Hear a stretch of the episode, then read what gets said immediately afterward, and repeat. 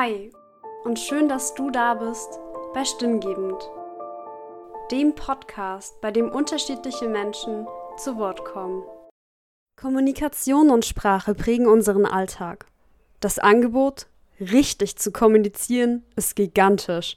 Auf unzähligen Webseiten werden Rhetorikseminare zu Themen wie Schlagfertigkeit und dem Redehalten angeboten.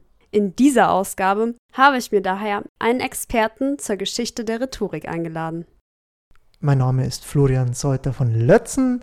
Ich bin äh, Leiter der Ganztagesbetreuung an einem Regensburger Gymnasium.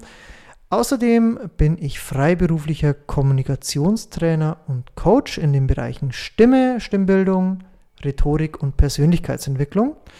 Ich gebe da Seminare und Coachings zum Beispiel und besonders ähm, im Bereich Stimmbildung eben. Und äh, da ist der Schwerpunkt wirklich in der Schullandschaft und in den Kitas, in den Kindertagesstätten. Da arbeite ich besonders eben mit Erzieherinnen, Erziehern und mit Kinderpflegerinnen und Kinderpflegern.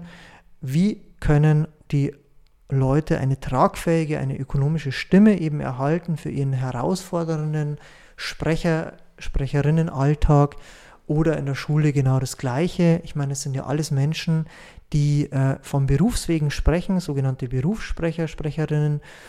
Und äh, da ist ja oft ein hoher Lautstärkepegel, ein Lärmpegel oder Belastungen durch Erkältungen, schlechte Raumluft und so weiter. Und da ist es umso wichtiger, sich gut mit der Stimme auch auseinanderzusetzen, sich gut zu behandeln, seine eigene Stimme gut zu behandeln und ein paar Tipps und Tricks auch zu haben, wie kann ich meine Stimme da pflegen und eben gut behandeln und was muss ich vor allem auch tun, wenn es irgendwelche Schwierigkeiten gibt. Ähm, das sind da solche Eckpfeiler in meinen Seminaren. Natürlich auch äh, Entspannungsmethoden. Ähm, wie können die Leute in ihrem teilweise stressigen Alltag in der Kita oder in der Schule runterkommen für sich fürs Team, aber auch natürlich mit den Kindern. Wie kann man Entspannungstechniken in den Alltag implementieren? Zum Beispiel eben die progressive Muskelentspannung nach Jakobsen, die mittlerweile gesellschaftlich weit verbreitet ist, auch von vielen Krankenkassen bezuschusst wird. Und wie kann ich das eben im Alltag einbauen? Zur Geschichte der Rhetorik bin ich gekommen über, über mein Studium der Altphilologie und zwar in Griechisch und in Latein auf Lehramt Gymnasium. Ähm, da habe ich auch irgendwo die Liebe eben zu den alten Sprachen und damit auch zur Rhetorik gefunden. Und Schwerpunkt in meinem Studium, das ich auch gewählt hatte, war eben vor allem auch Cicero und Platon, ähm, die sich ja eingängig mit der Rhetorik und auch mit der Politik beschäftigt hatten. Und das hat mich immer schon gefesselt und dann war klar, dass ich mich weiter mit der antiken Rhetorik auseinandersetzen muss und möchte, auch im Zuge des Studiums der Sprecherziehung und der Sprechwissenschaft, ähm, eben am Zentrum für Sprachenkommunikation an der Uni in Regensburg.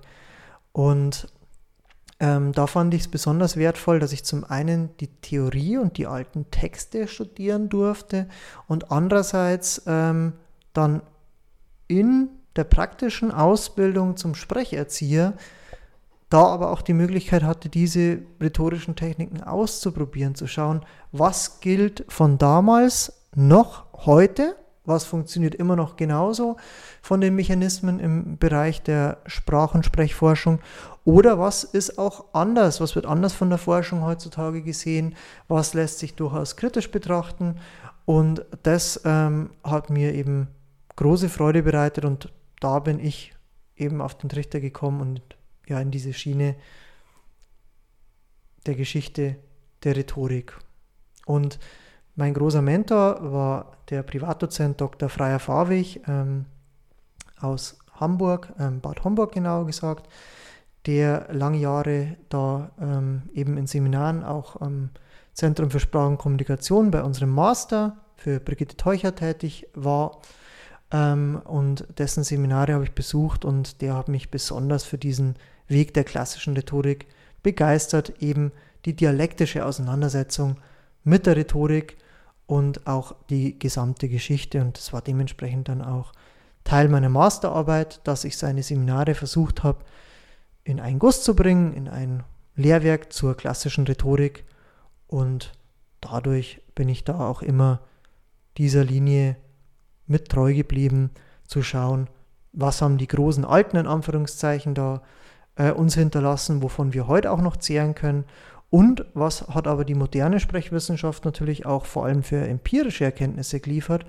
Und das miteinander in Einklang zu bringen, das hat mich immer begeistert.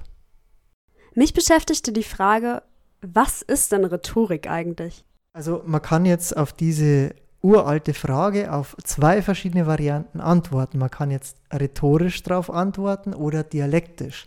Was bedeutet das? Was ist der Unterschied? Rhetorisch darauf zu antworten, das bedeutet, man hat eine Fülle von Argumenten, man hat eine Fülle von Möglichkeiten darauf zu antworten, aber das erfolgt in aller Regel nicht eben systematisch, sondern fließend, wie im Fluss, wie schon auch der Wortursprung ähm, des Wortes Rhetorik aus dem Altgriechischen von dem Verbum rein ist, wie ein Geplätscher, wie ein Wortgeplätscher. Und dann könnte man da jetzt ewig drüber reden, wenn man rhetorisch auf diese Frage antwortet. Wenn man hingegen dialektisch darauf antwortet, in der alten Kunst äh, von Aristoteles und Platon, also in der Kunst der Unterredung, in Antwort und Frage, dann kann man das systematisch machen. Und da hat Cicero das ähm, System der sogenannten Definitionslehre entwickelt. Und darauf hingehend kann man diese Begriffsfrage systematisch abhandeln. Und das funktioniert so, dass man zuerst mal die Wortwurzel eines Begriffes nach der sogenannten Nominaldefinition aufdröselt. Und da wären wir jetzt schon beim Begriff was ist Rhetorik? Von rein eben aus dem altgriechischen fließen, plätschern, strömen als kleine Merkhilfe der Rhein, ne, der Fluss Rhein. Und dann die Endung des Suffix ik hinten, das erkennt ihr immer daran bei jeder Disziplin Mathematik, Physik, Rhetorik, immer die Endung ik, die deutet auf eine sogenannte Techne hin. Und eine Techne war im alten Griechenland ganz handwerklich zu verstehen, eine Kunstfertigkeit, ein handwerklich begründbares, praxisrelevantes, lehr- und lernbares Wissen auch. So wie der Steinmetz, das in seiner Lehre gelernt hat, wie er den Stein zu bearbeiten hatte, wie die Beschaffenheit der Steine sind, wie die Werkzeuge äh, zu verwenden sind, so auch in jeder Techne. Und daraus setzt sich der Begriff Rhetorik zusammen. Und es gab jetzt da ähm, viele, ähm, ich sage jetzt mal, Philosophen, hätte man damals gesagt, im alten Griechenland im 5. Jahrhundert vor Christus, die sich mit dem Begriff der Rhetorik auch auseinandergesetzt ähm, haben. Das äh, war vor allem eben der Philosoph Sokrates und sein ähm, Schüler Platon dann später, der uns das auch schriftlich festgehalten hat. Und das waren die sogenannten Sophisten auch, ähm, also Wanderlehrer, die durch das antike Griechenland gezogen sind ähm, und dort für ein Honorar, ähm, das mehr oder weniger hoch war, eben ihre Künste in der Rhetorik, äh, Rhetorike Techne vermittelt haben. Diese Rhetorik Techne bestand darin, dass diese sogenannten Sophisten, wenn man das heute überhaupt verallgemeinern kann, den Schülern Unterricht darin gegeben haben, was die Arité ist, also wie sie ein tugendhaftes Leben führen können, aber vor allem, wie sie sich im politischen Kampf mittels der Rede durchsetzen konnten, in der Volksversammlung oder vor Gericht. Da ging es ja teilweise um Leben und Tod auch. Und äh, da hat sich dieses System auch entwickelt, der Rhetorik. Da wäre auch der Ursprung ähm, zu nennen ähm, in Syrakus, im, auf Sizilien als die Tyrannis äh, von Hieron dem ersten äh, zu Ende ging, ca. 467 äh, vor Christi, ähm, da bestand dann die Notwendigkeit, auf einmal ein demokratisches Gemeinwesen ähm, zu stiften unter den Bürgern mit der Einrichtung einer Volksversammlung und ähm, da war dann natürlich die Notwendigkeit, wie kann ich die Rede möglichst wirkungsvoll, zielgerichtet gestalten. Und da haben sich dann eben verschiedene Redelehre hervorgetan, wie eben einer der bekanntesten, Gorgias, ein Schüler von Theisias, der als einer der Begründer der Rhetorik auch galt, oder Empedokles, auch auf Sizilien zu verorten. Ähm, und die haben verschiedene Abhandlungen ähm, geschrieben, aber vor allem Unterricht gegeben im Bereich der Rhetorik. Und äh, das war die sogenannte Psychagogia Diaton Logon laut Platon, also eine Psychagogie, eine Kunst der Seelenlenkung mittels Worten. Also wie kann ich mit meinen Worten Einfluss auf das seelische Innenleben von Menschen nehmen? Ganz einfach runtergebrochen. Und das ist das Schöne an dieser knappen logischen Definition eigentlich, dass die bis heute Gültigkeit hat, ähm, dass die Rhetorik eben äh, als ja, Kunstfertigkeit, Einflussnahme auf das Innenleben von Menschen zu definieren ist. Und die finde ich ist überragend zeitlos gültig, diese Definition. Dann gab es natürlich da verschiedene Abhandlungen auch drüber, wenn man nach dieser Definitionslehre die sogenannte Inhaltsdefinition aufdröselt, was dann so verschiedene Aufgaben des Redners, der Rednerin seien. Und es wäre zum einen mal im ersten Schritt die Inventio, also im Englischen die Invention, die Stoffsammlung, ein Brainstorming zu machen, was sind so Grundpfeiler meiner Argumentation, überhaupt was für thematische Aspekte möchte ich in meine Rede dann zum Beispiel vor der Volksversammlung ähm, einbringen.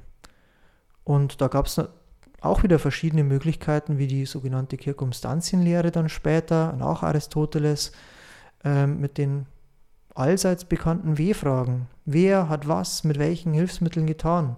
Das kennt ihr alle von Tatort, ne?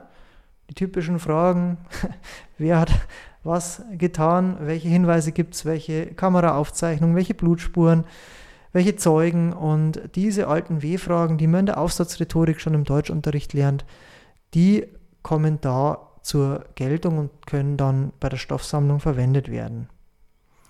Ja, im zweiten Schritt ist dann die Dispositio, die Disposition, also die Anordnung der Gliederungspunkte. Kennt ihr alle, das ist unsere Tagesagenda heute auf jeder Flipchart oder auf der PowerPoint. Die kann man unterschiedlich anordnen, die kann man taktisch ordnen, die kann man logisch ordnen, chronologisch ordnen, wie hat sich was zugetragen. Das bleibt dem Redner anheimgestellt, ähm, je nachdem, welche Wirkung er mit seiner Rede verfolgt, welches Ziel er bei der Hörerschaft natürlich hat. Ja, dann reicht es natürlich nicht nur aus, diese Rede auch ähm, logisch zu strukturieren, ähm, sondern man muss es auch einkleiden, dass das Ganze lebendig ist. Und das wäre dann der dritte Schritt, die Elocutio, die sprachliche Einkleidung dieses, sage ich mal, dieses Skeletts, dieser Gliederungspunkte, dass das harmonisch ineinander übergeht, dass da eventuell Stilmittel drin sind, Alliterationen, Metaphern, dass das Ganze einfach Lebendigkeit gewinnt. Ne? Vor allem mit sprachlichen Bildern zu arbeiten, ist da sehr, sehr wertvoll und im vierten Schritt geht es dann darum, in der Memoria oder im Griechischen die Mnemosyne, ähm, wurde sogar als Gottheit verehrt bei den Griechen, ähm, sich das Ganze einzuprägen. Und heutzutage tendiert man nicht mehr dazu, wie in der Antike, Reden auswendig zu lernen, sondern da gibt es dann andere Möglichkeiten, wie einen Stichwortzettel oder ein Redeskript, irgendwelche Merkhilfen, damit, wenn man einen sogenannten Blackout hat, dass man weiß, wo man weiterspricht. Aber in der Antike war das die große Kunst, die hatten da keine Technik, so wie wir heutzutage.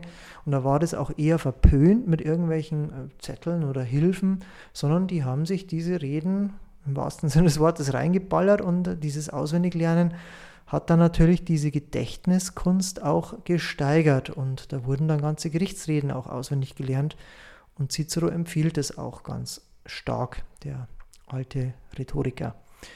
Naja, und der fünfte Schritt, die Aktio dann selber, der lebendige Vortrag, da entschied sich dann drüber, ob die Vorbereitungen ne, gut waren wirkungsvoll, ob alles bedacht wurde.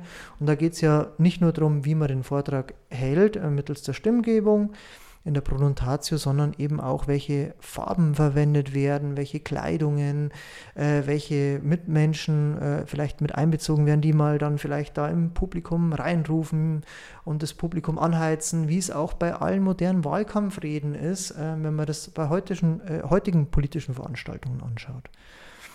Jo, und zu guter Letzt gibt es noch die Umfangsdefinition, um die Rhetorik noch nach antiker Brille abzuhandeln.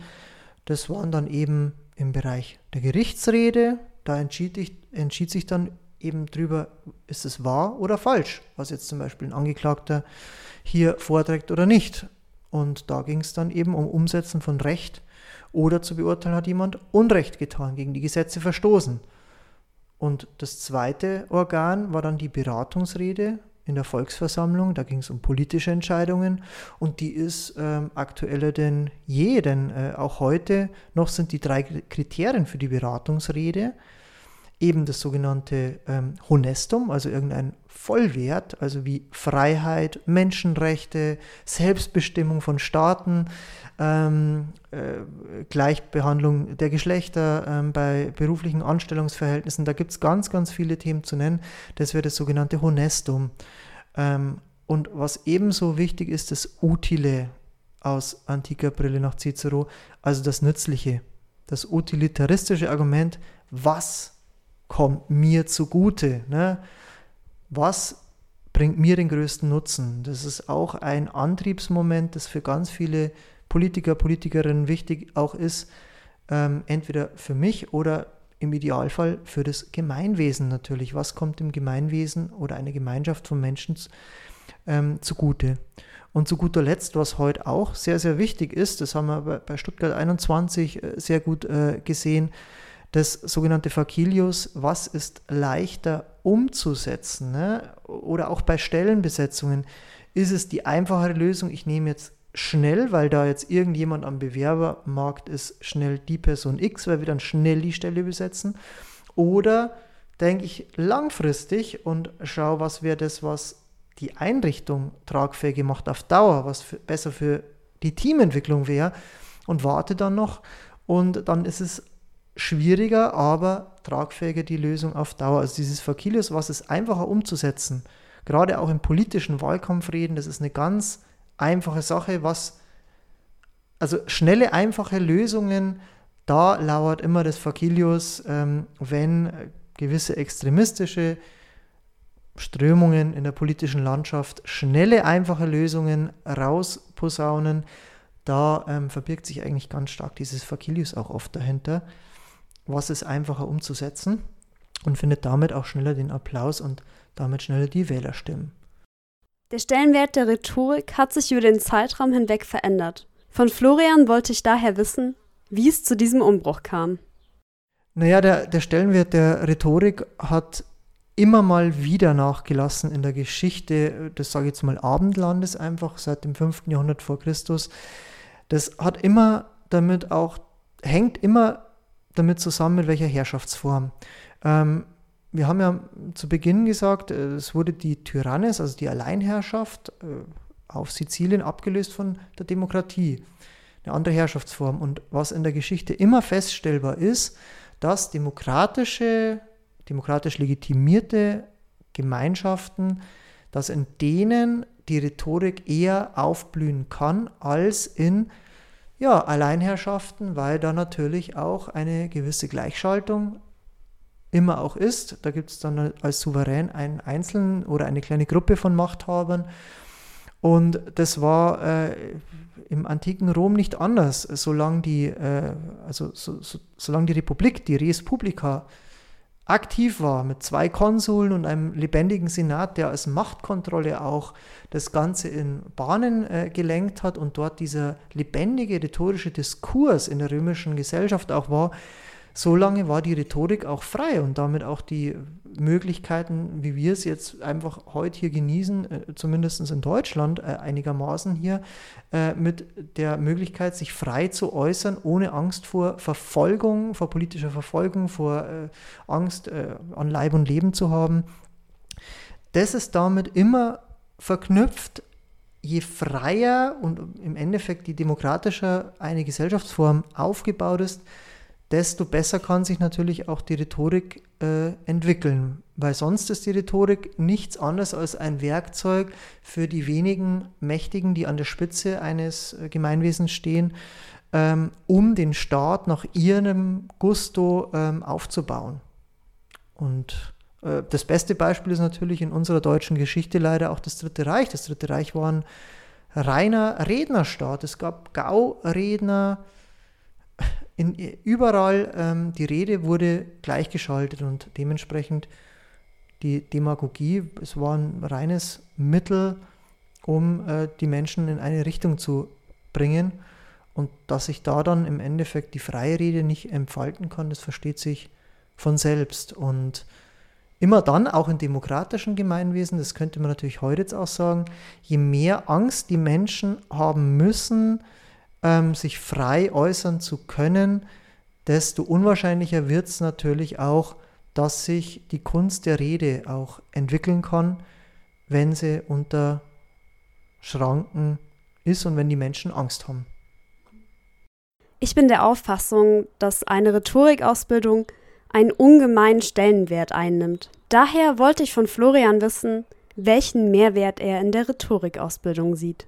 Also wir brauchen die Rhetorik, finde ich, mehr denn je, denn ähm, wie schon in dem alten, ähm, ja, sogenannten Gorgias-Dialog von Platon geschildert wird, da gab es eben diese Grundauseinandersetzung zwischen den ähm, Sophisten und den Philosophen damals und äh, da wirft der platonische Sokrates in dem Dialog, diesem Gorgias, diesem äh, Redelehrer, äh, eben stark vor, dass ähm, die Rhetoriker wie e-, eher wie Köche sind, die in der Psyche der, des Publikums herumrühren und nicht wissen, was sie anrichten.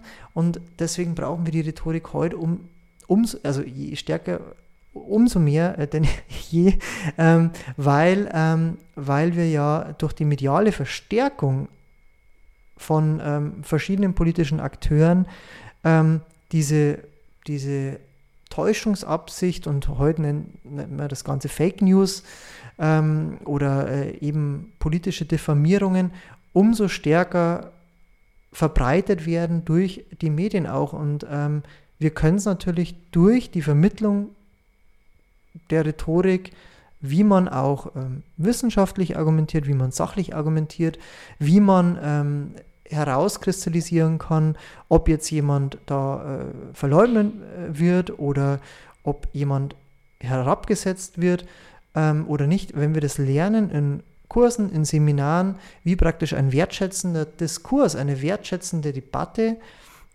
geführt wird, dann ähm, erhalten wir auch so ein bisschen die Mündigkeit der Bürgerinnen und Bürger, ähm, ja, die, diese Freiheit zu bewahren, dass man sich auch äußern kann und darf und sollte in einer freien Gesellschaft, ähm, ohne Angst vor Verfolgung haben zu müssen. Aber da muss man natürlich auch lernen, was steckt so hinter der Sprache als Werkzeug, als Organon ähm, und wie verwenden verschiedene öffentliche Akteure ähm, im politischen Bereich oder auch im wissenschaftlichen Bereich ähm, oder äh, im TV äh, oder auch in äh, verschiedenen äh, Blogs, ähm, wie verwenden die die Sprache.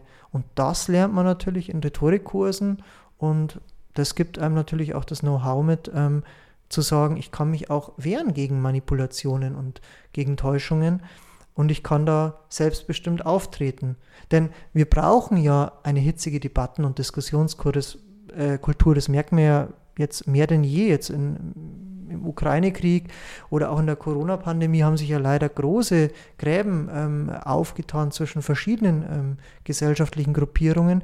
Aber was man da immer sehr schnell beobachten kann, und das lernt man vor allem in Rhetorikkursen, finde ich sehr gut, ähm, wenn jetzt in einer Diskussion, in so einer typischen Polit-Talk-Sendung wie bei der Maischberger oder bei der Anne Will, wenn man dann merkt, geht es jetzt ins persönliche Diffamieren zum Beispiel oder in einem Aneinanderreihen von irgendwelchen Behauptungen oder ähm, wird der Versuch unternommen, sachlich und wertschätzend miteinander äh, zu argumentieren. Und da sind wir auch irgendwo beim Harvard-Konzept, hart in der Sache, aber menschlich im Miteinander. Und äh, ich finde, das ist äh, ein wichtiges Statement, was in, in seriösen Rhetorikseminaren eigentlich auch gelten sollte. Wie auch schon in anderen Podcast-Folgen von mir, gab es doch dieses Mal eine Take-Home-Message. Diesmal von den drei wichtigsten Punkten zur Rhetorik. Die drei wichtigsten Punkte. Also zum einen, was mir ganz wichtig ist, was oft ein Vorurteil ist, dem ich begegnen möchte. Ja, man kann Rhetorik auch in gewissem Maße lernen. Es kommt ganz oft, wenn jetzt Menschen Angst haben davor, sich vor eine kleine Menge von Menschen hinzustellen und eine Rede zu halten. Ein Referat in der Schule, eine Präsentation in der Uni, in der Arbeit, ein Monatsabschluss vor der Teamsitzung, dass da Ängste sind und äh, Vorurteile, ja, das, ich bin halt so, ich bin halt so introvertiert und das kann man nicht lernen. Da kann ich nur entgegnen, natürlich ist nicht jeder zur absoluten Rampensau geboren und äh, yeah, Chaka, her mit dem Mikrofon, aber man kann durch Kurse und Seminare da schon viel machen, auch durch Coaching und vor allem, äh, wie es Cicero schon sagt, die Exercitatio, ne, ähm, Übung macht den Meister, sich immer wieder trauen ähm, und sich selber da im Endeffekt innerlich auch ähm, wertschätzend zu behandeln und diesen Schatten zu überspringen, sich zu trauen, sich davon hinzustellen. Das kann ich nur wirklich jedem mit ans Herz geben, weil das ist dann auch im Endeffekt, da kommen wir zum zweiten Punkt, Rhetorik ist immer Persönlichkeitsentwicklung und Stimme und Stimmung hängen immer zusammen. Und wenn ich mich selber schaffe, da innerlich zu überwinden und wow, ich habe das geschafft und ich kann da stolz auf mich sein, dass ich da selber so eine eigene Schranke überwunden habe, da wächst man innerlich dran. Und das ist so mein persönliches Statement, zu sagen, ähm, ja, ich möchte da unbedingt ähm, weiterkommen. Ich möchte mich weiterentwickeln, das Leben bleibt nie stehen. Und deswegen traut euch, genau, geht da auf die Bühne des Lebens und äh, man kann da auch echt viel tun im Vorfeld und Lampenfieber auch sehr, sehr konstruktiv begegnen und damit kommt man natürlich auch weiter. Und zu guter Letzt, ähm, das ist mir wirklich wichtig, gerade diese wertschätzende Diskussionskultur, das wäre der dritte Punkt, ähm, da möchte ich echt eine Lanze dafür brechen. Man kann in äh, noch, egal in welchem Lager sein, aber ich finde es ganz, ganz wichtig für den Erhalt auch unserer jetzigen gesellschaftlichen Form, ähm, da einzustehen und da zu kämpfen. Und deswegen alle Leute, jung oder alt, kann ich bloß Konstantin Wecker zitieren, wehrt euch, traut euch, geht wirklich in den Redewettkampf, wertschätzend ja, aber gerne auch hart in der Sache, wenn es eben um Menschenrechte geht, wenn es um ein friedliches Miteinander geht. Das ist wirklich mir ganz wichtig und das ist auch mein Schlusspunkt, der dritte Punkt eben, es lohnt sich für diese Redefreiheit auch zu kämpfen, denn diese Redefreiheit ist nicht selbstverständlich und dieses demokratische Gemeinwesen ist auch nicht selbstverständlich, das wir haben. Das ist ein großes Gut und ähm, das lohnt sich auch, das zu verteidigen. Das ist nicht einfach Gott gegeben, das fällt nicht vom Himmel, sondern dafür stehen wir jeden Tag am Stammtisch, im Bus, in der Uni, im Büro, in der Schule. Dafür müssen wir alle jeden Tag einstehen und das ist so mein Appell an euch alle da draußen. Nutzt die Rhetorik dann, um das zu erhalten, was wir auch haben irgendwo und was wir auch genießen. Studentenfunk, dein Hörsaal im Netz.